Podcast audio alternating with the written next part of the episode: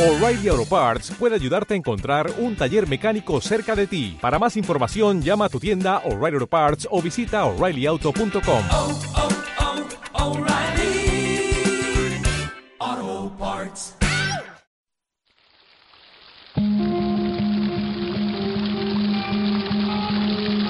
La fuente de la vida.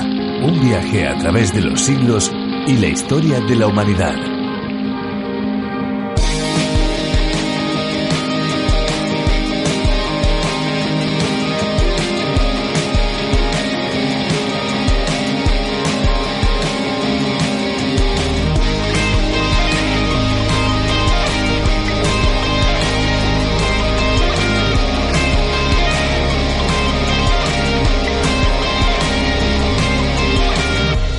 Al igual que un bajo nivel de humedad en el ambiente puede causar efectos negativos en nuestra salud, un nivel de humedad de más del 65% también puede ser perjudicial para el organismo. El problema no es tanto la humedad en sí misma como los microorganismos que se reproducen en superficies húmedas. Si estamos hablando de superficies bien ventiladas y soleadas, el agua condensada volverá a evaporarse con el calor. Sin embargo, en instancias poco ventiladas y con alto nivel de humedad ambiental, en zonas oscuras de la habitación proliferarán los ácaros y el moho. ¿Qué tal amigos? Esta sintonía que están ustedes escuchando da comienzo a un espacio de radio diferente a cualquier otro. Esto es La Fuente de la Vida. Les habla Esperanza Suárez y les doy una cordialísima bienvenida. Yo también me alegro mucho de saludarles un día más. Les habla Fernando Díaz Sarmiento. Nosotros ya estamos listos para pasar los próximos minutos junto a todos los que se suben, como ustedes, a este tren radiofónico la verdad es que es una alegría saber que de lunes a viernes La Fuente de la Vida lleva a los oyentes a diferentes paradas en cada uno de los libros de la palabra de Dios, de la Biblia. Cada programa lo iniciamos con distintas curiosidades relativas al agua, a nuestros ríos, a nuestros mares, incluso con consejos para una vida saludable, sin olvidarnos de difundir consejos para un cuidado responsable del planeta en el que vivimos. Y bueno, no solamente curiosidades, sino también en cada espacio dejamos lugar a la música de diferentes cantantes, músicos y compositores que nos ofrecen sus creaciones de manera especial para la fuente de la vida. Desde aquí nuestra gratitud para todos ellos. Podríamos decir también que el plato fuerte de nuestro espacio es la exposición de la Biblia, compartir su mensaje, porque en cada uno de los programas vamos visitando libro por libro y versículo por versículo el bestseller de todos los tiempos, la Biblia, y además lo hacemos de una manera entretenida y amena, siempre con una aplicación a los tiempos en los que vivimos. La Fuente de la Vida es una adaptación del programa original de John Vernon McGee a través de la Biblia y la adaptación para España hemos de decir que ha sido gracias a una minuciosa labor del profesor de Biblia Virgilio Bagnoni. Este programa es presentado y producido por Radio Encuentro, Radio Cadena de Vida, somos Radio Transmundial en España. Ya en unos minutos vamos a escuchar el espacio de hoy con Virgilio Bagnoni, pero si usted quiere conocer más sobre este espacio, les invitamos a visitar nuestra web lafuentedelavida.com. También pueden descargarse nuestras aplicaciones a través de la Biblia, tomen nota, a través de la Biblia o la Fuente de la Vida y, por supuesto, RTM 360. Además, estamos también en las redes sociales, en Facebook y Twitter. Pues después de esta presentación y bienvenida, es el momento de dejar paso a la música. Disfrutemos juntos de la canción que hemos seleccionado para hoy. Estamos seguros que les gustará.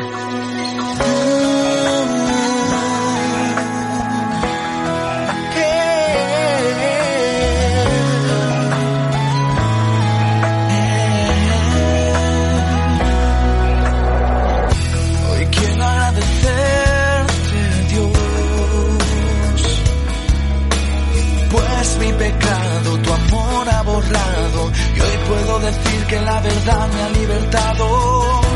Hoy quiero agradecer tu amor, el sufrimiento en la cruz por mi pecado. Cada gota de tu sangre me decía yo te amo desde lo profundo de mi corazón.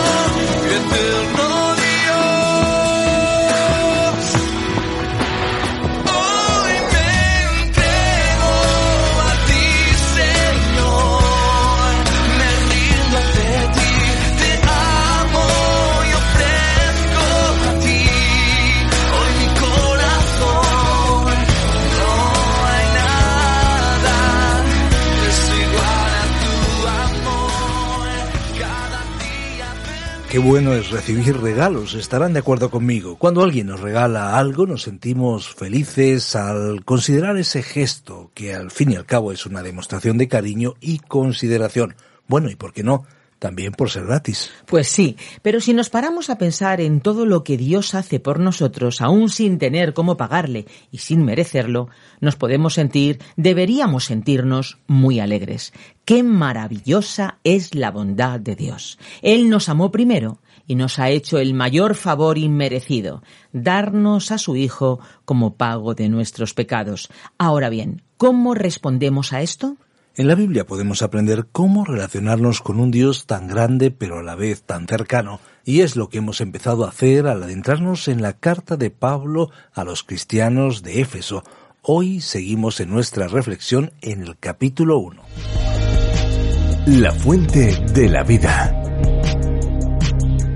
Hoy estudiaremos la carta del apóstol Pablo a los Efesios capítulo 1 versículos 2 y 3. Antes de comenzar a considerar nuevamente el versículo 2, vamos a hacer referencia ahora a la parte del bosquejo general que se refiere al capítulo 1 y a otras consideraciones generales que nos ayudan a recordar el contexto de esta carta. En este primer capítulo de la carta a los Efesios vemos que la Iglesia es un cuerpo, el cuerpo de Cristo.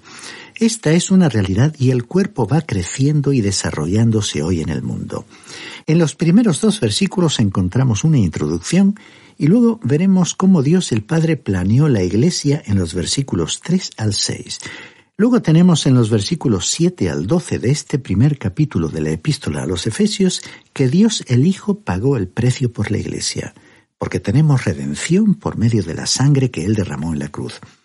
Luego vemos en los versículos 13 y 14 que Dios, el Espíritu Santo, protege a la Iglesia. Pablo dijo, fuisteis sellados con el Espíritu Santo de la promesa. Aquí podemos recordar también sus palabras en su primera carta a los Corintios, capítulo 12, versículo 13 porque por un solo espíritu fuimos todos bautizados en un cuerpo. Luego, entre los versículos 15 y 23 tenemos la oración del apóstol pidiendo conocimiento y poder. Tenemos que dedicar tiempo a examinar atentamente esta epístola. Yo siento la convicción de que junto con Romanos, Primera y Segunda Corintios y Gálatas, a Efesios se la debería dar la máxima prioridad entre las cartas apostólicas. Estas cartas contienen un mensaje palpitante, personal y vivo para usted y para mí en la actualidad, probablemente como ninguna otra parte de las Sagradas Escrituras. Son las grandes cartas doctrinales. Por ejemplo, cuando Dios le dijo a Josué en el libro de Josué capítulo 1 versículo 2, levántate y pasa este Jordán, por supuesto no me estaba hablando a mí, sino que le estaba dando instrucciones a Josué. Sin embargo, para mí hay allí una aplicación. La epístola a los Efesios equivale al libro de Josué en el Nuevo Testamento y siento que me habla directamente a mí de una manera especial. En este programa vamos a considerar nuevamente el versículo 2 de esta carta a los Efesios. Leamos entonces este versículo 2 de Efesios capítulo primero. Gracia y paz a vosotros de parte de Dios nuestro Padre y del Señor Jesucristo. En nuestro programa anterior dijimos que esta era la introducción más breve de todas las introducciones a las cartas de Pablo. Es breve porque esta carta fue enviada a la iglesia en Éfeso, pero en realidad estaba destinada a ser leída por todas las iglesias. En algunos de los principales manuscritos las palabras en Éfeso no son mencionadas. Aparentemente esta es la carta a la cual se refirió Pablo cuando dijo en su epístola a los colosenses que se leyera la epístola dirigida a los de la Odisea. En otras palabras, esta era una carta escrita para circular entre las iglesias de aquella época. El autor no estaba escribiendo aquí tanto para la iglesia local de Éfeso como para la iglesia en general, es decir, para el cuerpo invisible de creyentes. En el versículo 2 tenemos la expresión gracia a vosotros. Gracia era la forma de saludar entre los no judíos del tiempo de Pablo. El término griego equivalente era charis. En la actualidad se utiliza entre los griegos una forma parecida. Y Pablo añadió y paz. Este era el saludo en el mundo religioso. Esa es la palabra que usted escucharía en Jerusalén, shalom. Pablo tomó estas dos palabras que constituían un saludo común de la época y les dio un significado hermoso, elevándolas a las alturas. La gracia de Dios es el medio por el cual Él nos salvó. Usted debe conocer la gracia de Dios antes de poder experimentar la paz de Dios. Pablo siempre las mencionó en este orden, la gracia antes que la paz. Como dijo también Pablo en Romanos capítulo 5 versículo 1, justificados pues por la fe tenemos paz para con Dios por medio de nuestro Señor Jesucristo. Hoy podemos ver la palabra paz por todas partes. Generalmente se refiere a la paz en alguna parte del mundo o a la paz mundial. Pero el mundo nunca podrá conocer la paz hasta que conozca la gracia de Dios. Lo interesante es que uno no ve mucho por ahí la palabra gracia. Uno suele ver las palabras amor y paz. Son palabras muy familiares y se supone que han sido tomadas de la Biblia, pero con frecuencia no se usan con el significado de la Biblia. La paz es paz con Dios porque nuestros pecados son perdonados. Nuestros pecados nunca pueden ser perdonados hasta que conozcamos algo de la gracia de Dios. La frase final del versículo 2 dice, de parte de Dios nuestro Padre y del Señor Jesucristo. La gracia y paz provienen de Dios nuestro Padre. En realidad, Él se convierte en nuestro Padre cuando nosotros experimentamos la gracia de Dios y somos regenerados por el Espíritu de Dios. La gracia y la paz también provienen del Señor Jesucristo. ¿Por qué no dijo Pablo que ellas también provienen del Espíritu Santo? ¿No creía Pablo en la Trinidad? Sí, creía, pero el Espíritu Santo ya estaba en Éfeso habitando en los cristianos. Después de los versículos 1 y 2 que forman la introducción, seguimos en el capítulo 1 que hemos titulado La Iglesia es un cuerpo. Y vamos a leer el versículo 3 que comienza con un párrafo que en nuestro bosquejo general hemos titulado Dios el Padre planeó la Iglesia. Dice el versículo 3.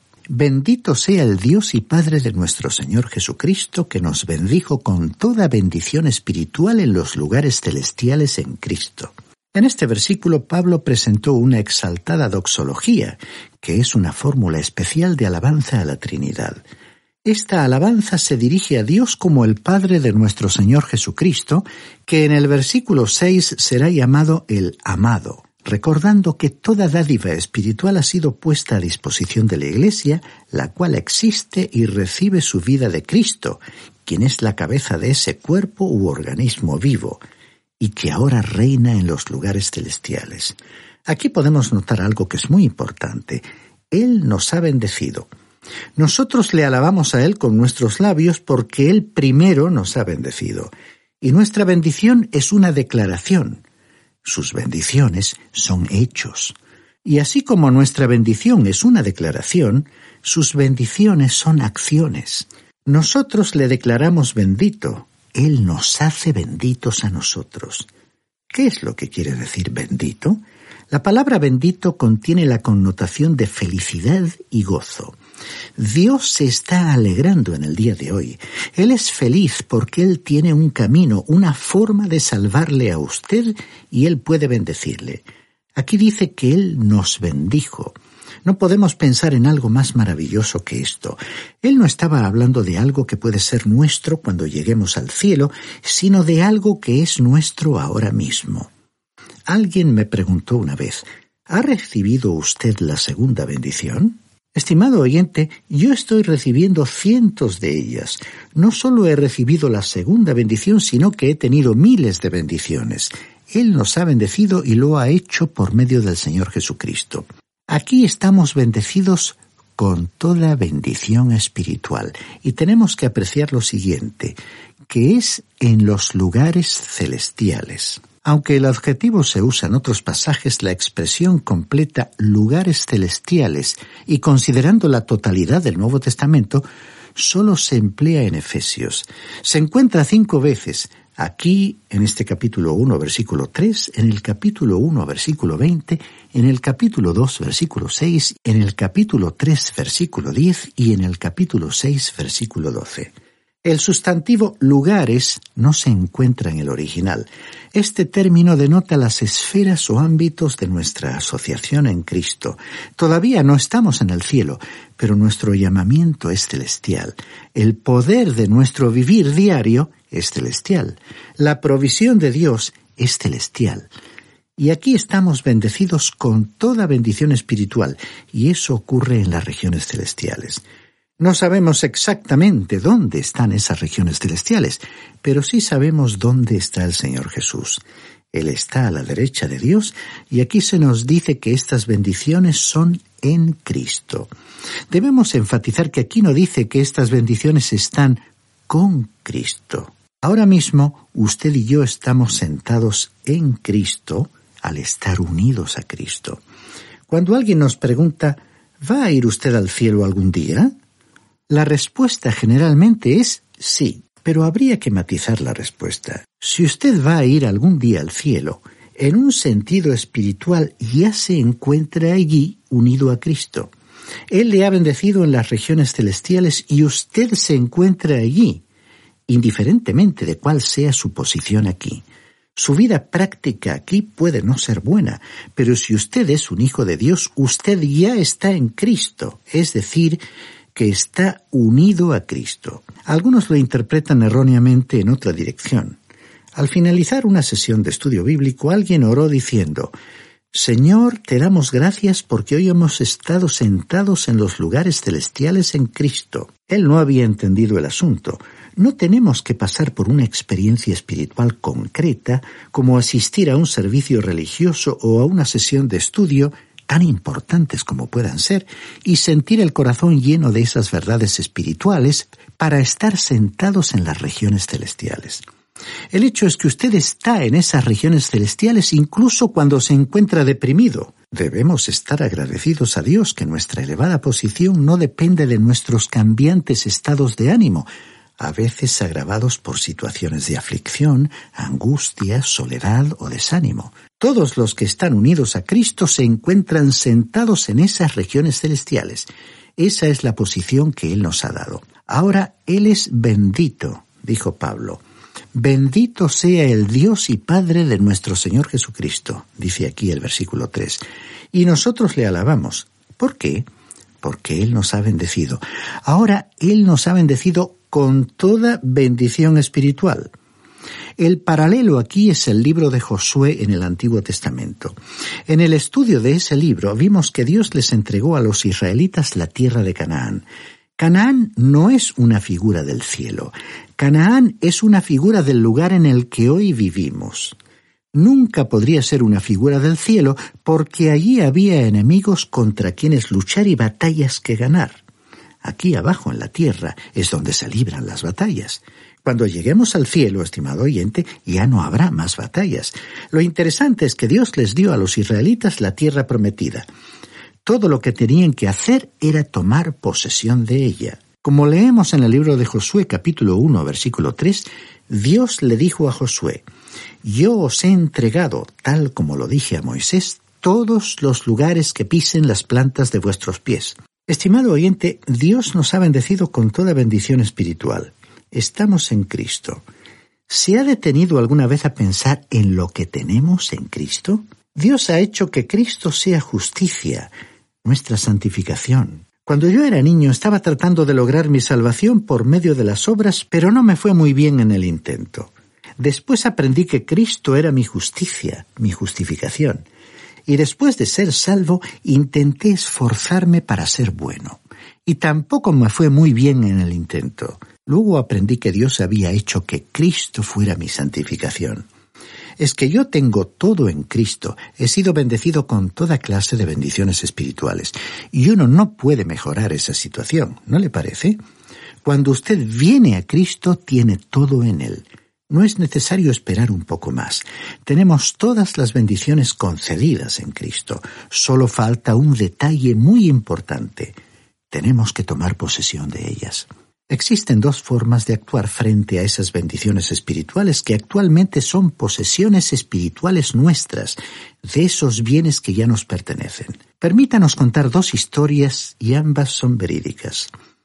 En cierta ocasión apareció en un periódico de una gran ciudad una noticia en la primera página, la cual al encontrarse casi al final de ella podía haber pasado desapercibida para muchos.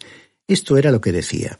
Los bares de esta ciudad, así como las posadas más miserables que suelen ser frecuentadas por los vagabundos, están siendo objeto de una intensa búsqueda en el día de hoy para tratar de encontrar a una persona y daba el nombre, de 50 años de edad, un graduado de la Universidad de Oxford que ha heredado la mitad de una herencia de 7 millones de euros. El Departamento de Personas Perdidas espera que entre aquellos indigentes que frecuentan lugares como estos o en algunos de los hoteles baratos de esta ciudad aparezca el hijo del acaudalado naviero que ha dejado esta fabulosa herencia. Al leer esto, estimado oyente, uno piensa en lo trágico de esta situación. Imagínese usted ser el heredero de la mitad de una fortuna semejante y al mismo tiempo ser un vagabundo que se pasa la noche durmiendo en los peores lugares de la ciudad. Ahora, ¿sabe usted cuál fue el resultado de ese artículo que mencionamos que apareció en ese periódico? ¿Sabe usted lo que realmente sucedió?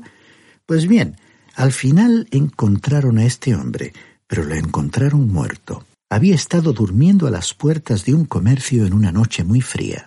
Muchos cristianos viven y mueren en esa condición de miseria espiritual y sin embargo han sido bendecidos con todas las bendiciones espirituales disponibles en Cristo en las regiones celestiales. Hay otra historia que quisiéramos relatar en este momento y esta historia también es verídica. Hace algún tiempo el heredero de un noble británico estaba viviendo en la pobreza tratando de sobrevivir en la misma miseria. Finalmente, cuando murió ese miembro de la nobleza, comenzaron a buscar a este heredero y lo encontraron. Entonces procedieron a darle la buena noticia y le dijeron que él era el heredero de ese noble. ¿Y sabe usted lo que hizo este hombre? Él creyó en lo que le dijeron. La gran publicidad en torno a este caso le convirtió rápidamente en una persona bien conocida. Fue a una sastrería y compró el mejor traje, y después compró un billete de primera clase para viajar al país donde debía cobrar la herencia, para regresar con la elegancia y comodidad que su nueva situación requería. ¿Y sabe por qué? Porque él había creído que esa fortuna era suya y actuó en consecuencia. Estimado oyente, usted puede vivir una vida cristiana haciendo el viaje en primera clase o en la clase más económica, aquella que ofrece únicamente lo indispensable. Hay muchos creyentes hoy que más que vivir sobreviven con lo elemental, lo indispensable. Así, se puede vivir en la riqueza espiritual disfrutando de esas abundantes riquezas a nivel personal e incluso compartiéndolas con otros resultando de bendición para otros cristianos. O se puede vivir en una pobreza espiritual, y recordemos que en una vida de escasez predominan la amargura, la envidia y el descontento con uno mismo. Ese estado es bastante común en una época en que los valores de los creyentes están especialmente enfocados en las cuestiones materiales.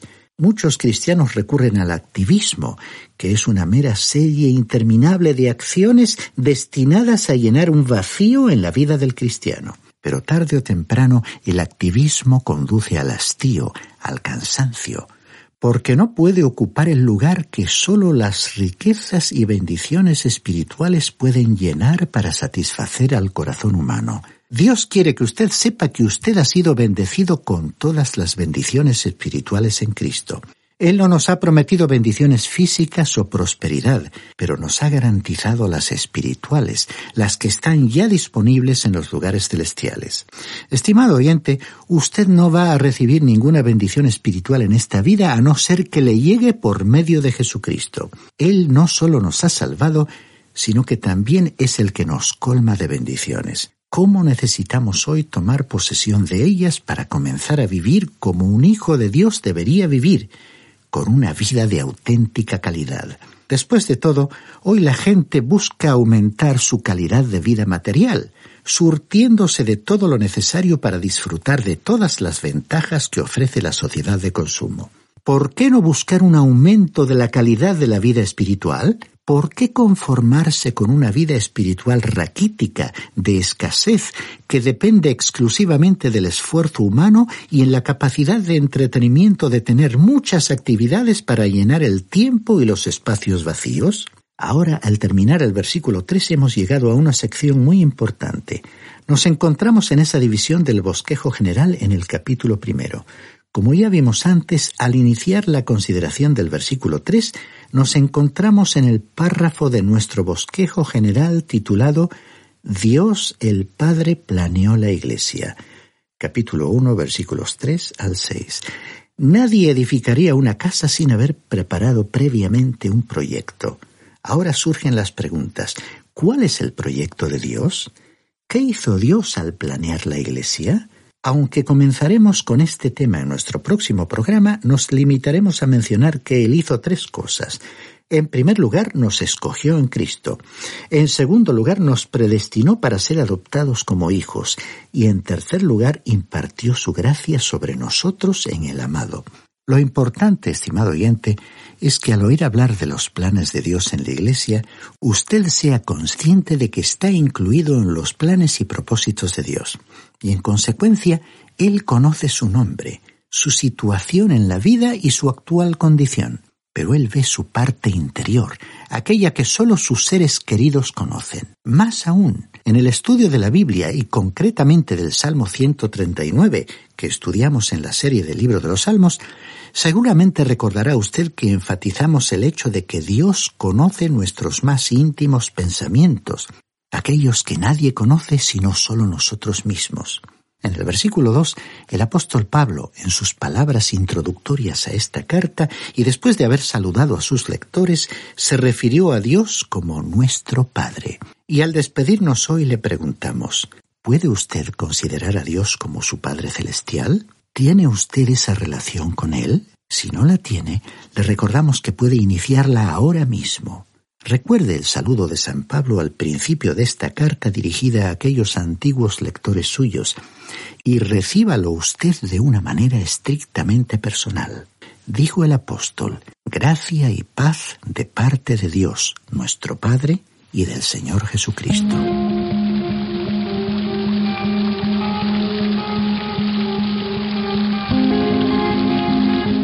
Esta sintonía que estaré escuchando de fondo nos está avisando de manera educada que ya tenemos que ir finalizando, porque nuestro tiempo prácticamente se ha agotado. Nuestro deseo es que hayan disfrutado y por supuesto que hayan aprendido algo nuevo hoy. Si así ha sido, estamos seguros que volverán a estar con nosotros en nuestro próximo programa. Recuerden que si desean volver a escuchar este espacio, tal vez algunos de los programas anteriores, lo pueden hacer en nuestra web lafuentedelavida.com o bien en la aplicación La Fuente de la Vida que también se puede encontrar con el nombre a través de la Biblia disponible tanto para Android como para iPhone. Agradecemos profundamente a todos aquellos que nos dejan sus mensajes en nuestro número de WhatsApp. Son de mucho ánimo y de mucho estímulo para nosotros. Tomen nota del número 601 20 32 65. 601 20 32 65. Recuerden que si llaman desde fuera de España deben pulsar el prefijo más 34.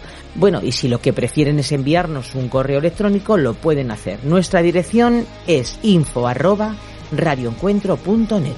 También para aquellos que estuvieran interesados en nuestra dirección postal, tomen nota. Radio Encuentro, apartado postal 24081 código postal 28080 de Madrid. Puede enviar sus cartas a esta dirección y no se olviden que si desean obtener el USB con todos los programas de la Fuente de la Vida, las notas y bosquejos incluidos, pueden solicitarlo en nuestro teléfono 91 422 05 24 con el prefijo más 34 desde fuera de España y también pueden comunicarse con un WhatsApp al 601 203 265. Llámenos y le informaremos. Y ahora sí, ahora ya es el momento de decirles adiós y lo hacemos como es habitual con esa frase lema que caracteriza nuestro espacio La Fuente de la Vida y es que mucho más que un lema es una verdadera promesa al alcance de todo aquel que tenga sed. Hay una fuente de agua viva que nunca se agota. Beba de ella.